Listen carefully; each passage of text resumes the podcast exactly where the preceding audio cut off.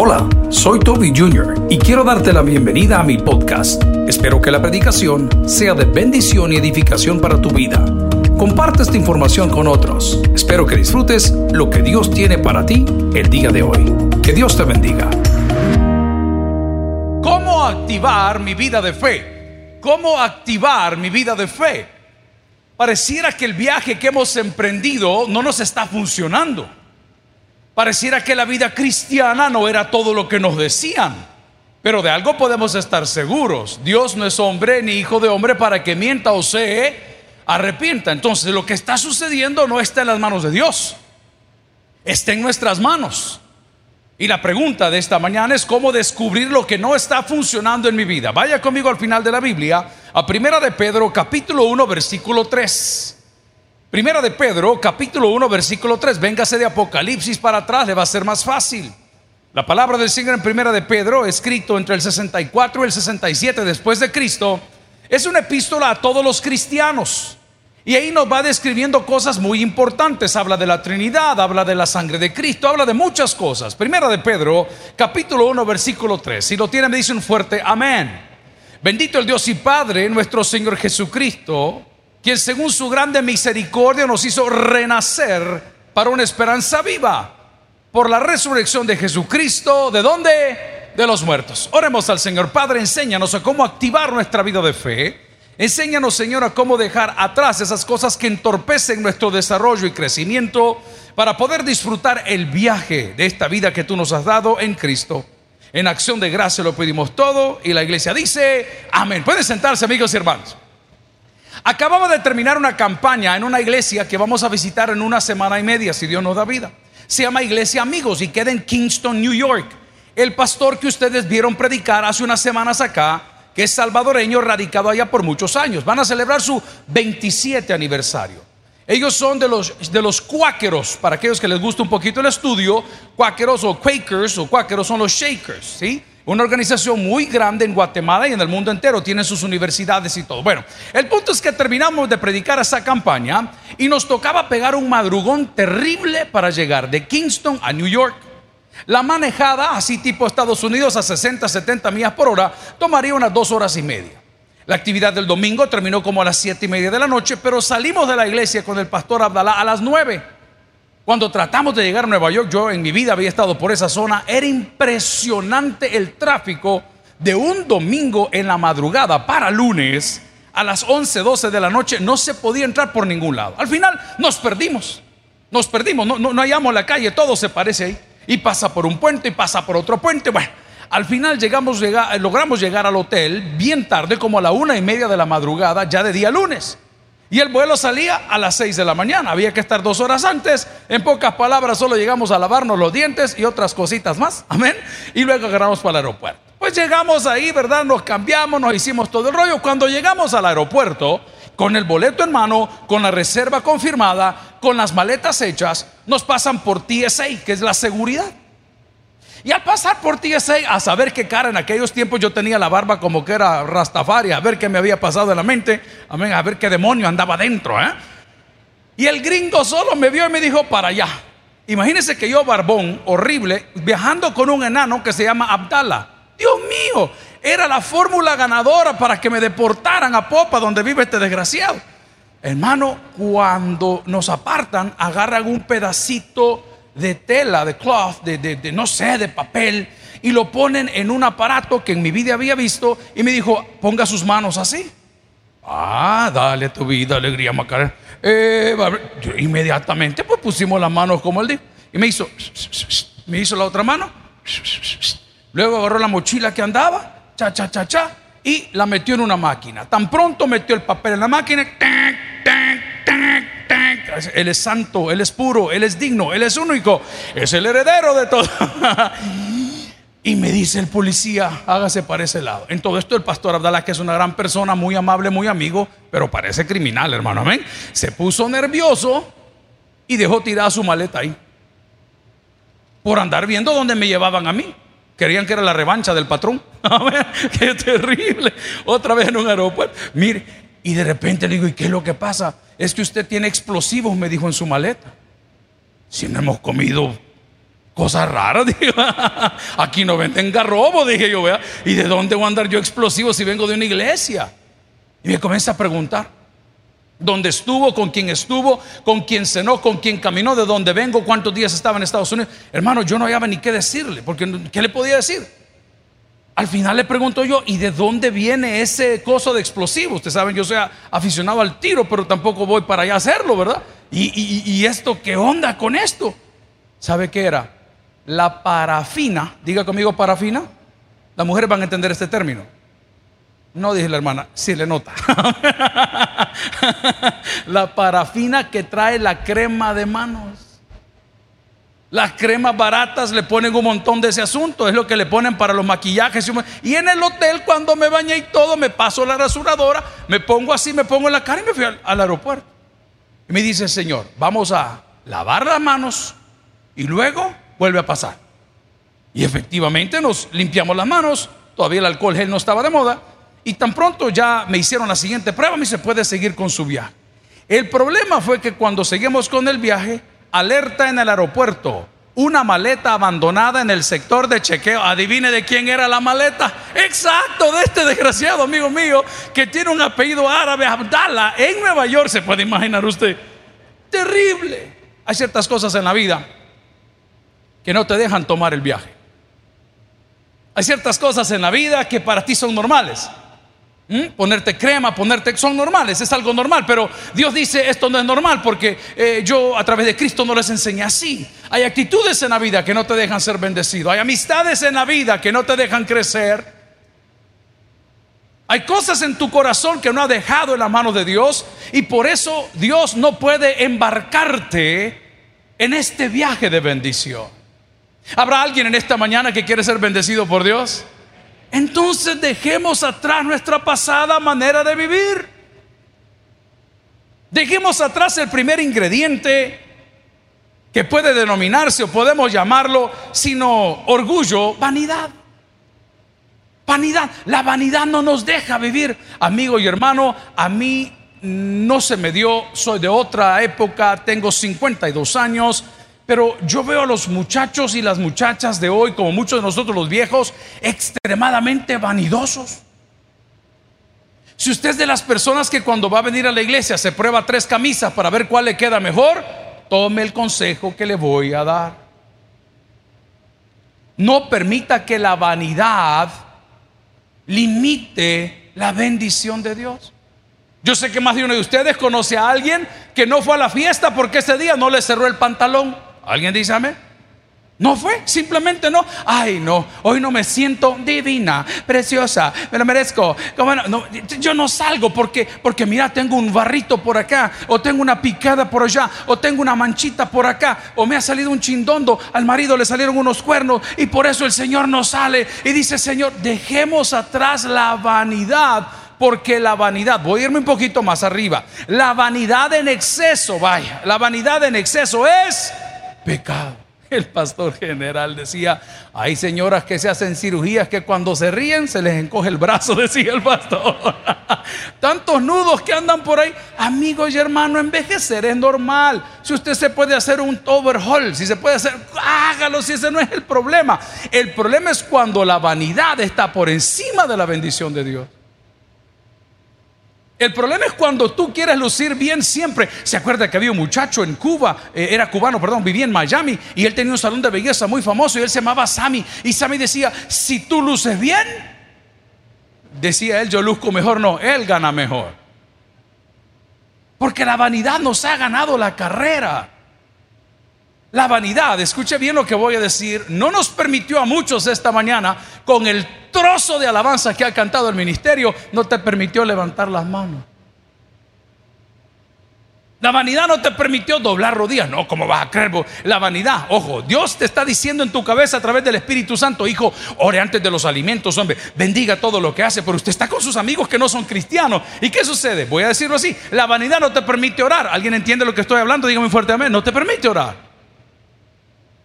¿Por qué? Porque no, yo no me puedo ver mal delante de ellos, me voy a ver débil. Ahí lo hago en la casa. El Señor sabe que ya oré. Aquí vienen los textos fuertes donde la palabra dice que nos humillemos bajo la poderosa mano de Dios para que Él nos exalte cuando sea el tiempo. Entonces, pastor, dígame, ¿qué hago yo para poder activar mi vida de fe? Renunciemos, voy a ir al extremo, a la vanidad extrema. Yo no digo que no se arregle. Yo no digo que no luzca bien. Yo digo que no se perfume. Pero que su ropa y los perfumes no sustituyan el rostro precioso que Dios le dio. A uno se lo dio chato, como que puso la 101 de los años 80. A otro se lo dio como que andan silbando la gran trompa. No importa, hermano. Nadie más tiene su nariz. Amén. Dele gracias a Dios. Nadie más tiene su ceja, porque es una sola. Gloria a Dios. Pero la vanidad nos ha robado esa parte y Jesús es tan lindo que pudiendo nacer como un rey, dice la palabra que no se halló lugar para él en el mesón. O nótese que ni siquiera dijo en el hotel, ni siquiera dijo no se halló lugar en él en el palacio de Herodes, no se halló en él el lugar para la casa donde los escribas. No, todavía se fue más abajo y dijo, y no encontraron lugar para él. ¿A dónde? En el mesón. Porque el día de hoy, caballero, usted que está en la luz de la vida, usted que está conquistando su futuro, usted que está tal vez tras los huesitos de su hermana y quiere pues consolidar ahí un matrimonio, el orgullo y la soberbia serán las limitantes más grandes para ti. ¿Hay mujeres en la casa de Dios? Voy a volver a preguntar. Mujeres vivas en la casa de Dios.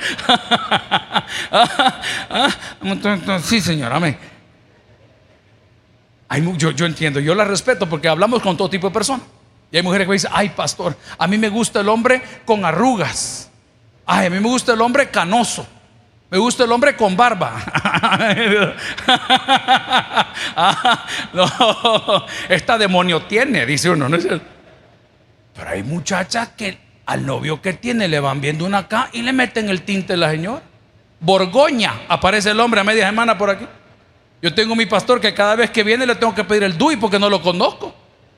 A veces viene con el pelo rojo, a veces viene con el pelo negro, a veces viene sin pelo. Y este, y espérate, hoy que te has pintado, ay, no me pastor, me dice usted sabe. Hombre, no estoy molestando. Pero no permitas que la vanidad te robe el camino de la bendición.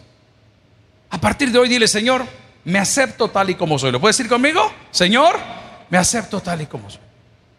Levante la mano los que andan faja.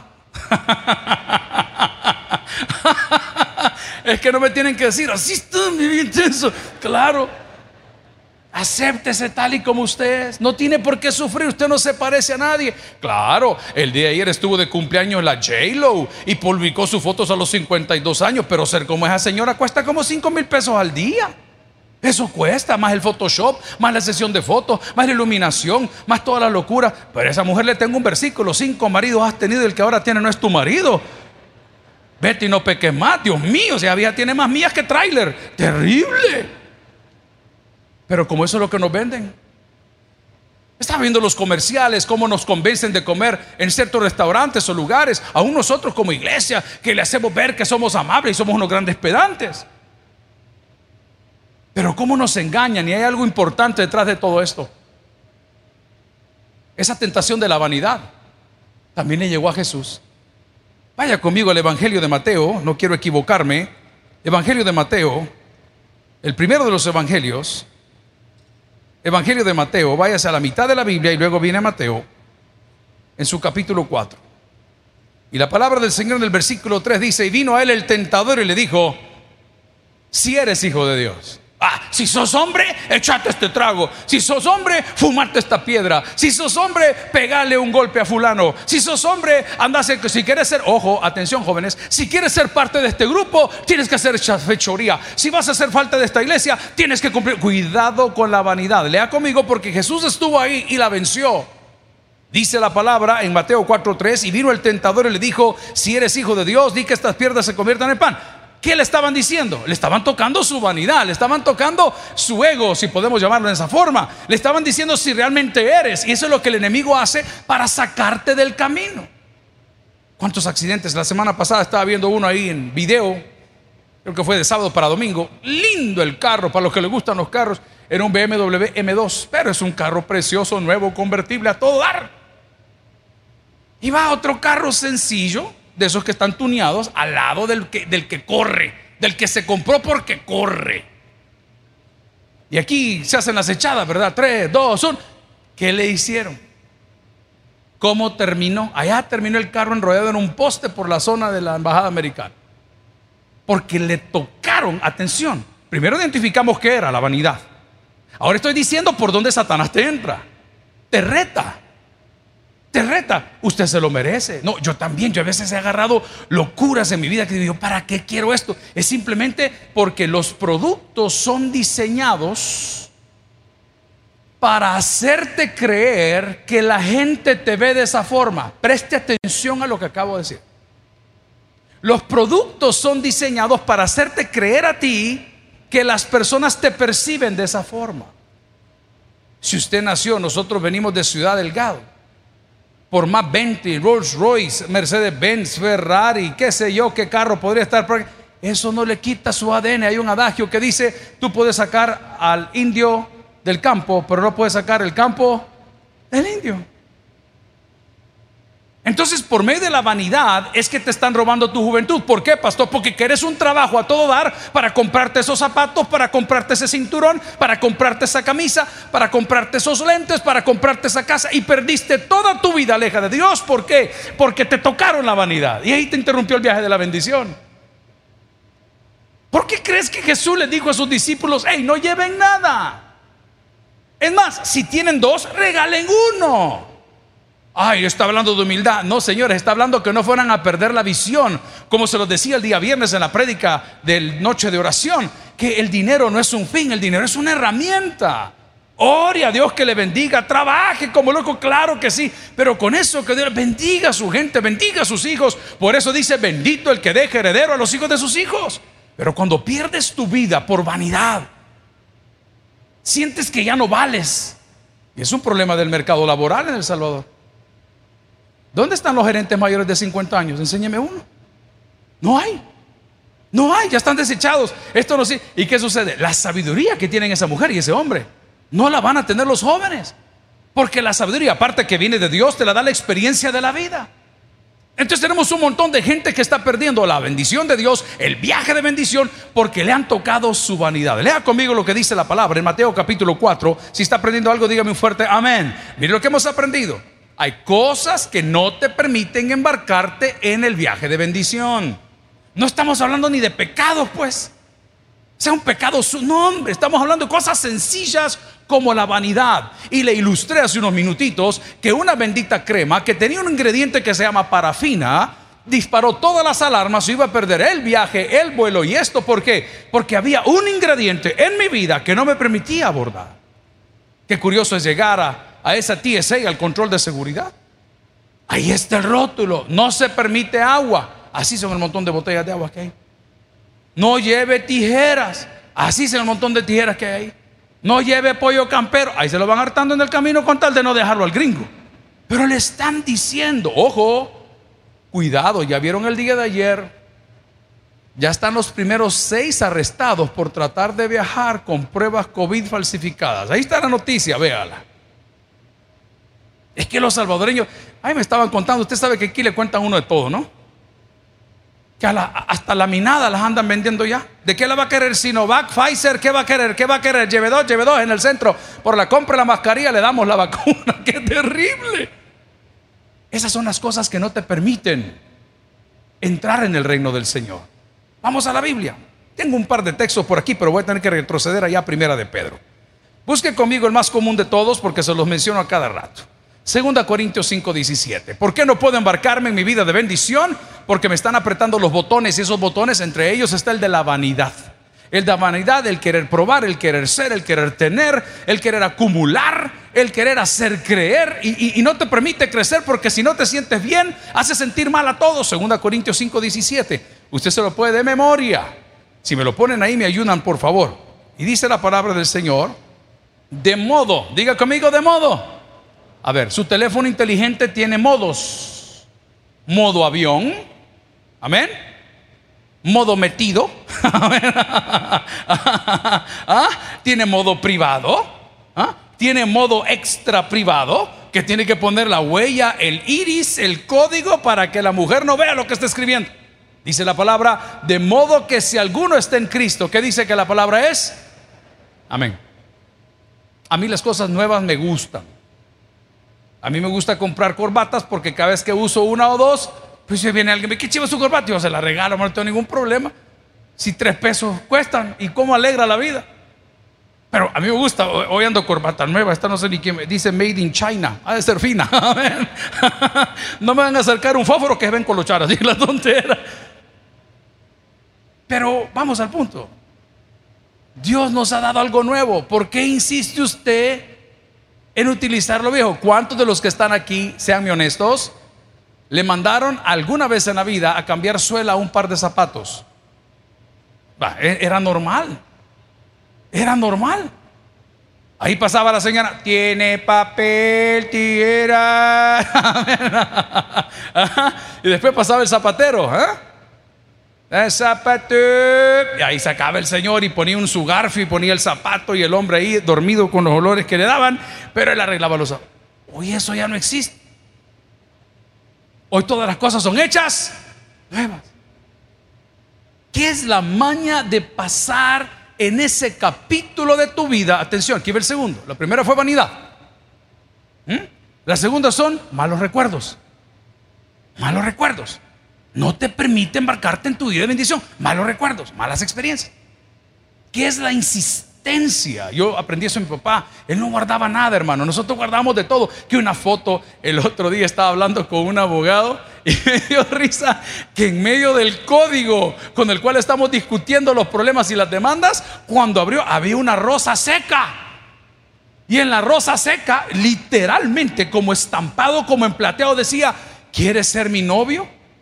Y le digo yo, ¿me estás diciendo algo? Le dije yo, ¿o cómo está la onda aquí? Ey, ey, nombre pastor, me dijo, esto es de la época de universidad. Pero si tenés 40 años, desgraciado, ¿la has guardado desde cuándo? Si yo tenía como 19. ¿Y para qué guardar porquerías? ¿Cuántas de ustedes, hermanitas preciosas, tienen guardadas las cartas del sereno de la colonia? ¿Y qué le decía ese hombre? Adiós, mi mariposita de colores. Ay, la señora, ¿ah? ¿Cómo le decía? Aquí está la sal para ese mango, mi amor. ¿ah? Y usted, ¿Cuántos de ustedes andan en el... A ver, sean honestos, en medio de la Biblia un tiquete de bus. Ya no existe... La vialidad, vaya. ¡Qué horror! La cédula, por el amor de Dios. Si todavía se tomó la foto en el centro con saco prestado porque no llevaba. Resentimiento. No te dejas ser bendecido, ojo, ni en tus segundas nupcias. Con esto no estoy diciendo que apruebo, yo no soy Dios, hombre, ahí está la Biblia, lea. No estar diciendo si es bueno o es malo. Usted sabe qué tiene que hacer. Pero no sos feliz porque no has querido dejar atrás tu pasada manera de tus errores pasados. Y lo que tú sucedió como noviazgo, como, qué sé yo, como socio de una empresa, como estudiante en una clase en la universidad, lo has guardado tan dentro de ti que todavía recuerdas lo que la abuelita y el papá y el hermano un día te dijo. Y por eso Dios te quiere bendecir y servirte algo nuevo y tú estás aferrado a esas cosas del pasado. Lea conmigo el texto que dije, de modo que si alguno está en Cristo, esa es la clave. Nueva criatura es, ¿alguien recibe esa palabra el día de hoy? Amén. No, es que, es que no es solamente decir, sí, no, de verdad. Eso es lo que Dios piensa de usted. Por lo tanto, no voy a caminar por la vida lleno de complejos, ni voy a caminar en la vida lleno de resentimiento, porque ante los ojos de Dios, mi creador, mi Señor y mi juez, yo soy nueva criatura. Y aquí viene el sello de lo bello cuando dice, las cosas viejas pasaron. Es una afirmación, hay un cambio de idea, punto y coma. He aquí todas son hechas. ¿Alguien recibe esas promesas de Dios el día de hoy? Amén. Entonces, para embarcarme en el ruta o en el viaje de bendición, debo de renunciar, número uno, ¿a qué le dije? ¿Alá? Así es. Y el segundo, al resentimiento, a los malos recuerdos. No todos los hijos son iguales. Yo tengo un hijo que siempre dice, papi, necesitas algo, me llamas. Tengo otro que siempre me dice, papi, necesito algo. Y son hermanos.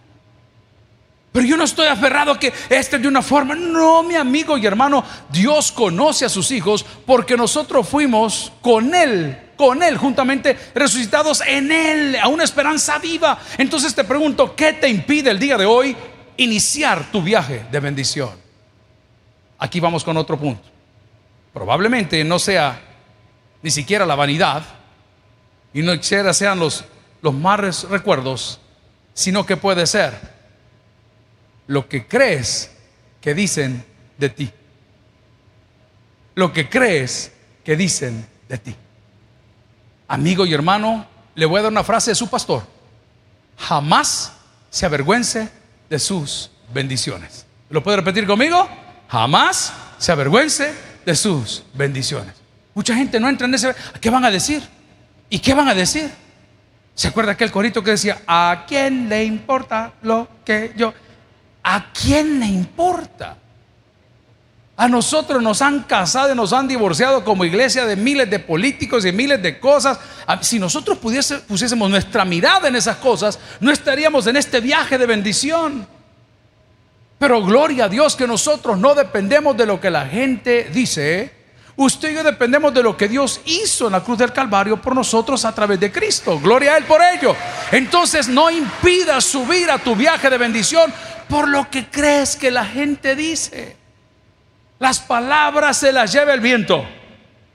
Pero el perdón de Dios ha quedado sólido en cada uno de nuestros corazones. Entonces viene la pregunta del día de hoy. ¿Qué te impide comenzar tu viaje de bendición? Hemos hablado de vanidad. Hemos hablado de esas teclitas que nos mueven para hacerlo. Hemos hablado de los malos recuerdos, el resentimiento. Hoy vamos a hablar de los rumores. Es que yo no voy a esa iglesia porque ahí me dijeron que alguien dijo. Es que yo no voy a ese círculo porque a mí me dijeron que alguien comentó. El día que cortes el middleman al hombre del medio, a la persona que comenta en medio, tu vida será llena de bendición. ¿Sabe qué dice mi pastor? Al toro bravo, a los cuernos. Levante un teléfono y pregunte. Don fulano no lo he visto. Llame. El cliente estrella que tenía en la empresa, ¿qué pasó? Algo sucedió algún asistente, algún colaborador le hizo una mala pasada y el hombre cree que fue usted. No, hombre, levante un teléfono y dice, don fulano, ¿le he ofendido en algo?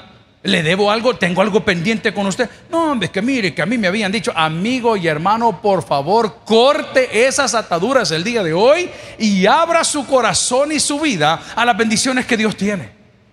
Pero no me ande mandando recados por medio de nadie. Hace poco teníamos malos entendidos que siempre se dan. Agarré el chat de mi junta directiva y le dije, este y este y este problema está pasando.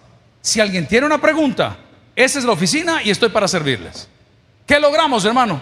Detener una pelota que podía crecer y causar un caos. Mira, dice mi papá, ¿qué tal cosa? Mira, dice tu mamá, ¿qué tal otra? Mira, no, no, no, no. No permita que los rumores le roben su bendición. No permita que lo que la gente, ay hermano, cuando dijeron que iban a publicitar la lista Angel, Angel, todo mundo nos envió hasta sobre, jajaja, y decían ellos. Imagínense lo que los tiene afligidos. Los tiene afligidos una publicación que le limita su circulación o su llegada a un país hermano, un país amigo. Y no los tiene preocupados que la paga del pecado es muerte. Ponga atención a lo que le estoy diciendo. Usted está triste porque no le dieron la visa y todavía no conoce a Cristo como Señor. Eso que le aflija, que le aflija lo eterno, no lo que la gente dice. Habrán hermanos o mujeres que hemos tenido un pasado raro. Se lo digo en hebreo, alegre. Se lo digo con rosas. Ah, terrible. Y usted está limitándose. Es que yo quisiera servir. Perdóneme, esta no es una iglesia liberal, esta es una iglesia cristiana. Usted no se puede casar porque no es bautizado.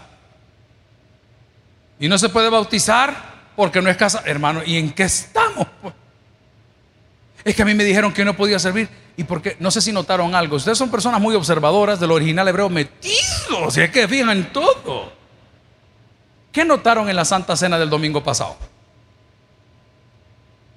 Algo cambió, que sus ojos nunca lo habían visto en 44 años. ¿Qué cambió? que al lado de mis diáconos, a quienes honro y agradezco, sirvieron la cena del Señor un montón de jóvenes.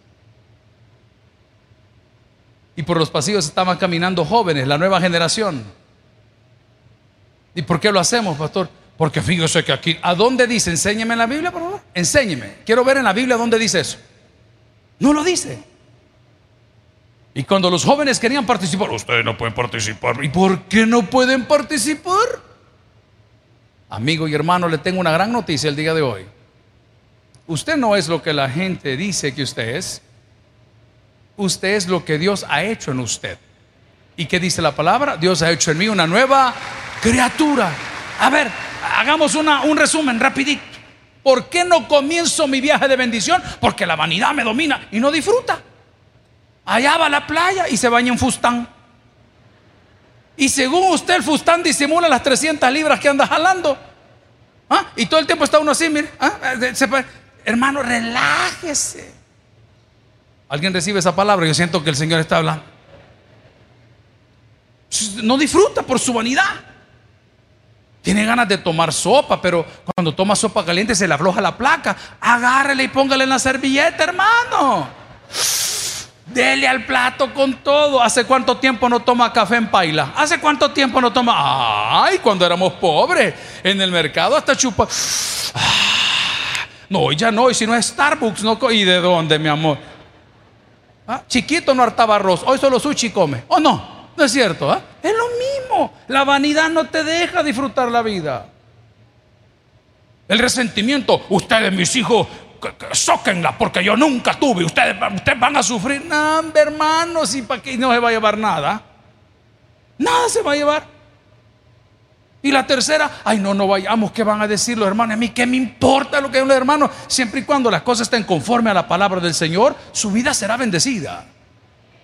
La número cuatro. ¿Por qué no puedo embarcarme en mi viaje de bendición? Porque tu nave la está llevando el capitán equivocado. Porque no es Cristo el capitán de tu vida. No me estoy poniendo ni siquiera a decirte Señor el capitán de tu vida. Estamos despegando en Francia, hacia Italia, en una aerolínea que se llama EasyJet, algo así. Es una aerolínea, allá para estos señores, los aviones son como los buses. Aquí una hasta bufanda se pone, vea como que era Mauricio Garcés, así se tiraba y va todo, ay, ay. Y mire, le digo a la señora, ¿y dónde me siento? ¿Dónde hay un espacio? Me dijo. Y la maleta, treinta y tantos euros por cada maleta. Va. Hermano, y me tocó en la fila última, el asiento K. Eso ya es el último, pegadito a la cajita que es donde van al baño, ¿verdad? Ahí.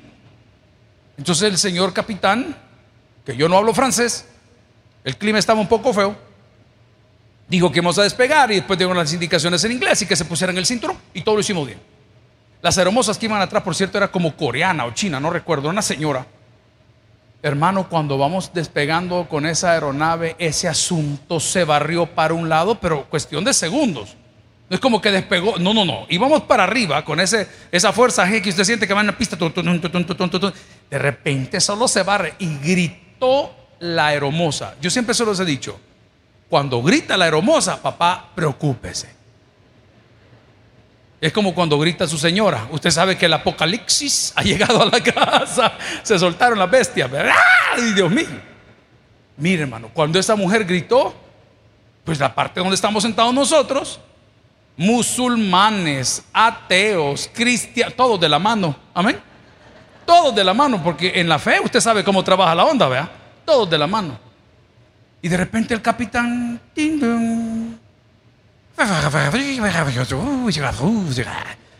¿Qué dijo ese hombre? No sé, pero la voz me dio paz.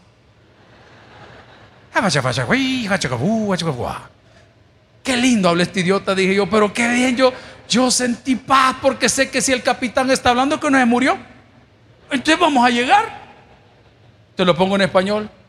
Mientras hay vida, hay esperanza. Cristo en nosotros, esperanza de vida. Pon a Jesús como capitán, gloria a Dios. Ponlo a que timonee tu vida. Ponla que sea Él quien te guíe y te va a sacudir la tormenta y los rumores te van a pegar y la vanidad te puede ganar, el resentimiento te va a querer pegar. Pero si Él es tu capitán, vas a llegar a tu destino seguro. Por eso la palabra del Señor, volvamos a primera de Pedro, capítulo 1. ¿Ha aprendido algo esta mañana? Dígame un fuerte amén. Bendito el Dios y Padre nuestro Señor Jesucristo, que según su grande misericordia nos hizo renacer para una esperanza que dice la palabra, viva.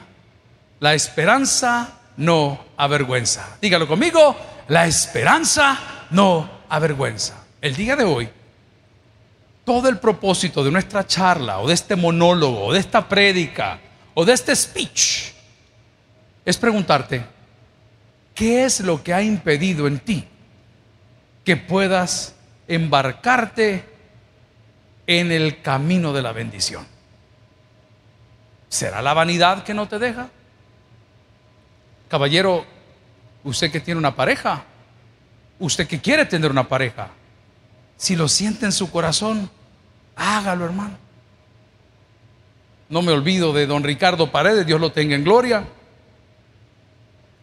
que cuando doña Margarita no era ni su esposa, sino que iba a ser su novia. Y ellos se dedicaban su familia al transporte. Don Ricardo dice que subía un piano en el camión arenero que tenían y se iba fuera de la casa. Y fuera de la casa le tocaba las melodías. ¿Cuál fue la historia de amor? Más de 50 años casados. Dice el pastor suyo, el pastor general, que cuando vivía por Ciudad Delgado había una ingrata que le gustaba y no la dejaban salir. Y a él había que sacarlo con pechera porque se le iba la mamá, ¿es cierto? ¡Ah! Y dice que él llegaba a la puerta y usted lo escuchó. Y un dedito. Un, un dedito. Ahí le tiró. Ay, hermano. Pero hay gente que nunca va a tener novio o novia porque tiene mucha vanidad. Hoy se lo voy a voltear del otro lado porque cree que es demasiado lindo usted y que usted se merece una mujer mejor y que usted se merece una modelo y que usted, hermanito, usted tiene espejo en su casa. Hágame un favor. Chéquese. Vaya a verse. Porque lo más exigente o lo más bello. Pero el día que usted diga, wow, voy a renunciar a mi vanidad y ya no voy a buscar una muñeca, voy a buscar una compañera, tu vida va a cambiar. El día que la señorita de la iglesia ponga sus ojos en lo que verdaderamente importa, los músicos de la iglesia, está bien. No, ella quiere un bitcoinero. Ella quiere un muchacho que hable tres idiomas. Yo no digo que está mal. Vas a lograr tener una buena apariencia, pero probablemente nunca vas a lograr tener una buena relación. El día de hoy renunciemos al resentimiento de las cosas que pudieron haber sucedido en mi relación, en mi trabajo, en mi universidad, con mis maestros. El día de hoy, finalmente, pongamos a Jesús por capitán. La palabra dice que hemos sido bendecidos en primera de Pedro capítulo 1 versículo 3. Bendito el Dios y Padre nuestro Señor Jesucristo, que según su grande misericordia nos hizo renacer para una esperanza viva por medio o por la resurrección de nuestro Señor Jesucristo de los muertos, versículo 4. Ojo, para una herencia incorruptible, incontaminada e inmerecible, reservada en los cielos para vosotros que sois guardados por el poder de Dios mediante la fe, para alcanzar la salvación que está preparada para ser manifestada en el tiempo postrero. Siga leyendo un versículo más, que tenemos un minuto. En lo cual vosotros os alegráis. Ojo, aquí viene la advertencia. Aunque ahora por un poco de tiempo, si es necesario, tengáis que ser afligidos en diversas pruebas, para que sometida a prueba vuestra fe, mucho más preciosa que el oro, el cual, aunque perecedero, se prueba con fuego, sea hallada en alabanza, gloria y honra cuando se manifiesta o cuando sea manifestado Jesucristo, a quien amáis sin haberle visto, en quien creyendo, aunque ahora no lo veáis, os alegráis con gozo inefable y que dice la palabra glorioso. Amigos y hermanos, emprendamos hoy el viaje de bendición. Termino diciendo, el que tienes por oír que oiga, vamos a orar. Gracias por haber escuchado el podcast de hoy. Quiero recordarte que a lo largo de la semana habrá mucho más material para ti. Recuerda, invita a Jesús a tu corazón. A cualquier situación, Jesús es la solución. Prueba Jesús. Si no te funciona, te devolvemos tus pecados. Muchas gracias y hasta la próxima.